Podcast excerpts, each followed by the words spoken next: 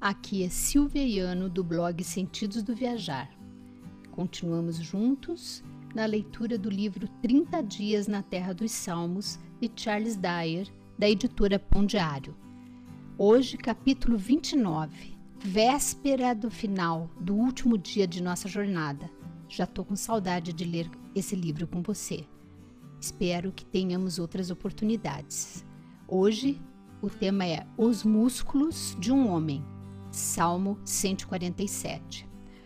O falecido Dr. José Dewey Pentecost, célebre professor de ensino bíblico no Seminário Teológico de Dallas, tinha a aparência de um profeta do Antigo Testamento.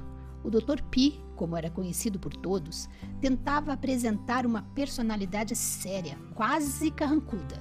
Ele era o cristão cara de bode irritado. Porém, lá no fundo, o homem era uma manteiga derretida. Ele tinha um coração servil e um grande senso de humor. Contudo, eu admito que fui pego de surpresa durante uma viagem a Israel com o Dr. Pi, quando alguém perguntou se ele estava planejando usar bermuda. Tentei imaginar o respeitável Dr. Pi de bermuda, mas deu um branco na minha mente. O Dr. Pi me surpreendeu, levando-me de volta para a realidade com sua resposta perspicaz ao nosso amigo participante. Deus nem se compraz nos músculos. No hebraico significa pernas, do guerreiro. Salmo 147, 10. Tive de pegar a minha concordância bíblica e foi aí que eu descobri o Salmo 147. Para entender este salmo, quero que você me siga enquanto estivermos subindo, subindo e subindo o Monte das Oliveiras. Tudo bem, chegamos ao topo. Como estão os músculos das suas pernas? Se eles parecem de borracha, você não está sozinho. Sei que algumas pessoas conseguem correr a toda velocidade até o cume e mal suam, mas a maioria acha bem difícil até caminhar. Agora que chegamos ao topo, vire-se e contemple Jerusalém. Imagine um templo bem ali onde o domo da rocha se encontra hoje. Essa é a vista que você precisa ter diante de si ao começarmos nosso estudo deste salmo. O Salmo 47 começa e termina com a mesma ordenança: Louvai ao Senhor. No hebraico, a palavra Hallelujah significa gritar em louvor quase ao ponto de orgulhar-se. E a quem devemos gritar em louvor? De quem devemos nos orgulhar? De Ahá, forma abreviada de Ahavé, o Deus de Israel que guarda alianças. O Deus cuja presença visível é representada pelo templo logo ali abaixo. O salmo é dividido em três estrofes e cada uma começa com um chamado de louvor a Deus. Vimos esse chamado no primeiro versículo. Agora, olhe o início da segunda estrofe no versículo 7. Cantai ao Senhor com ações de graças. E olhe mais uma vez a terceira estrofe que começa com Louva Jerusalém ao Senhor, versículo 12.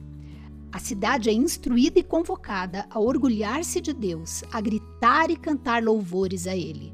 Mas o que diz respeito a Deus que nos motiva a dar ações de graças a Ele?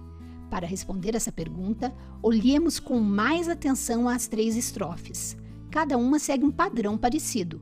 O salmista primeiramente emite o chamado para o louvor e depois segue compartilhando a causa do louvor, o motivo pelo qual devemos ser tão gratos a Deus. Nos versículos 1 a 6, devemos louvar a Deus por causa de suas incríveis obras.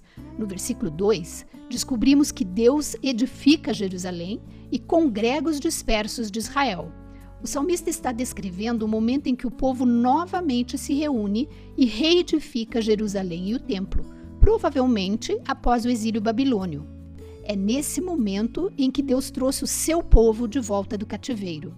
O autor descreve o exílio como se fosse uma ferida profunda na própria alma do povo judeu e alegremente anuncia que Deus sara os de coração quebrantado e lhes ata as feridas. Versículo 3. Mas depois, o salmista faz o que parece ser um salto dramático na lógica. O Deus que restaurou seu povo é o mesmo Deus que governa o próprio universo. Ele conta o número das estrelas, chamando-as todas pelo seu nome, versículo 4. Mas por que o salmista mudou de tópico para começar a falar a respeito do controle de Deus sobre as estrelas no céu? Era um lembrete de que o Deus que fez o impossível por eles também é o Deus muito poderoso e cujo entendimento não se pode medir. Versículo 5. Podemos ser gratos porque o Deus que coloca em movimento e controla o universo é o mesmo Deus que se inclina para ajudar os necessitados. Na segunda estrofe, versículos 7 a 11, o salmista continua com este tema. Depois de convocar o povo a cantar louvores e ações de graças, ele explica como Deus supre as nossas necessidades de formas misteriosas. Deus cobre de nuvens os céus, prepara a chuva para a terra e faz brotar nos montes a erva. Versículo 8. Deus também dá o alimento aos animais e aos filhos dos corvos, quando clamam. Versículo 9.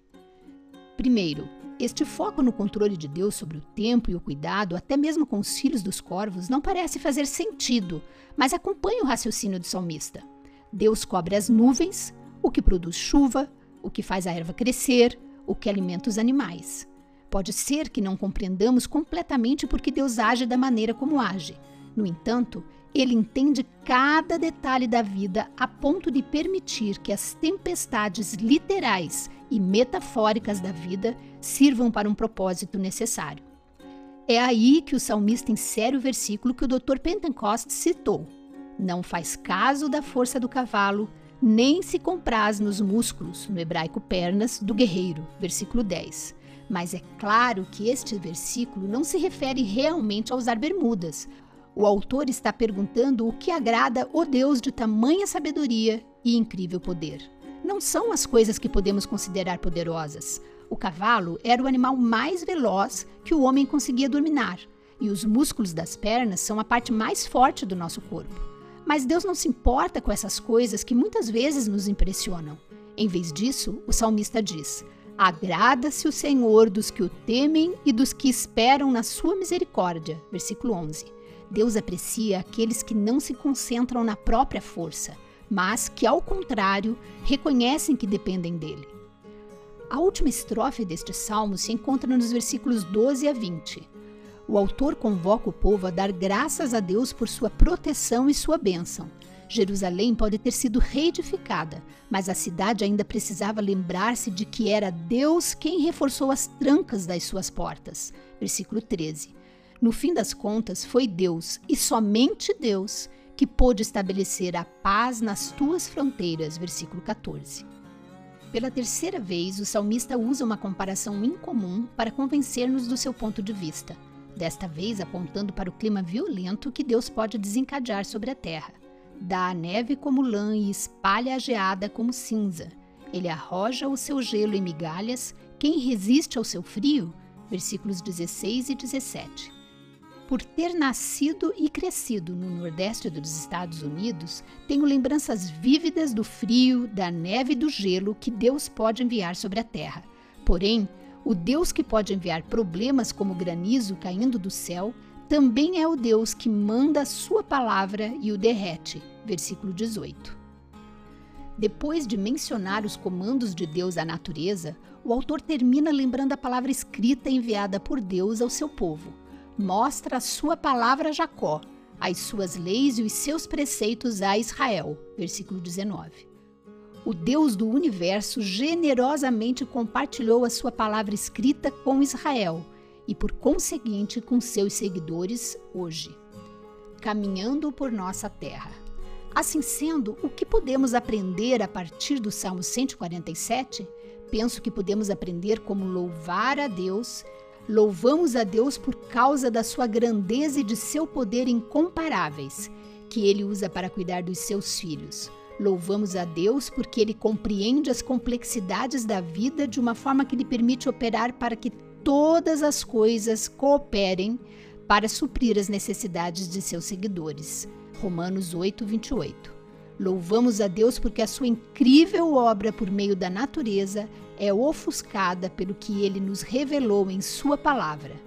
Deus não se agrada dos músculos das pernas de um homem, mas tem grande deleite nos seguidores que se submetem a ele com temor e reverência naqueles que o buscam para suprir as suas necessidades, que confiam nele mesmo em meio às incertezas da vida, que humildemente buscam ler e obedecer à sua palavra.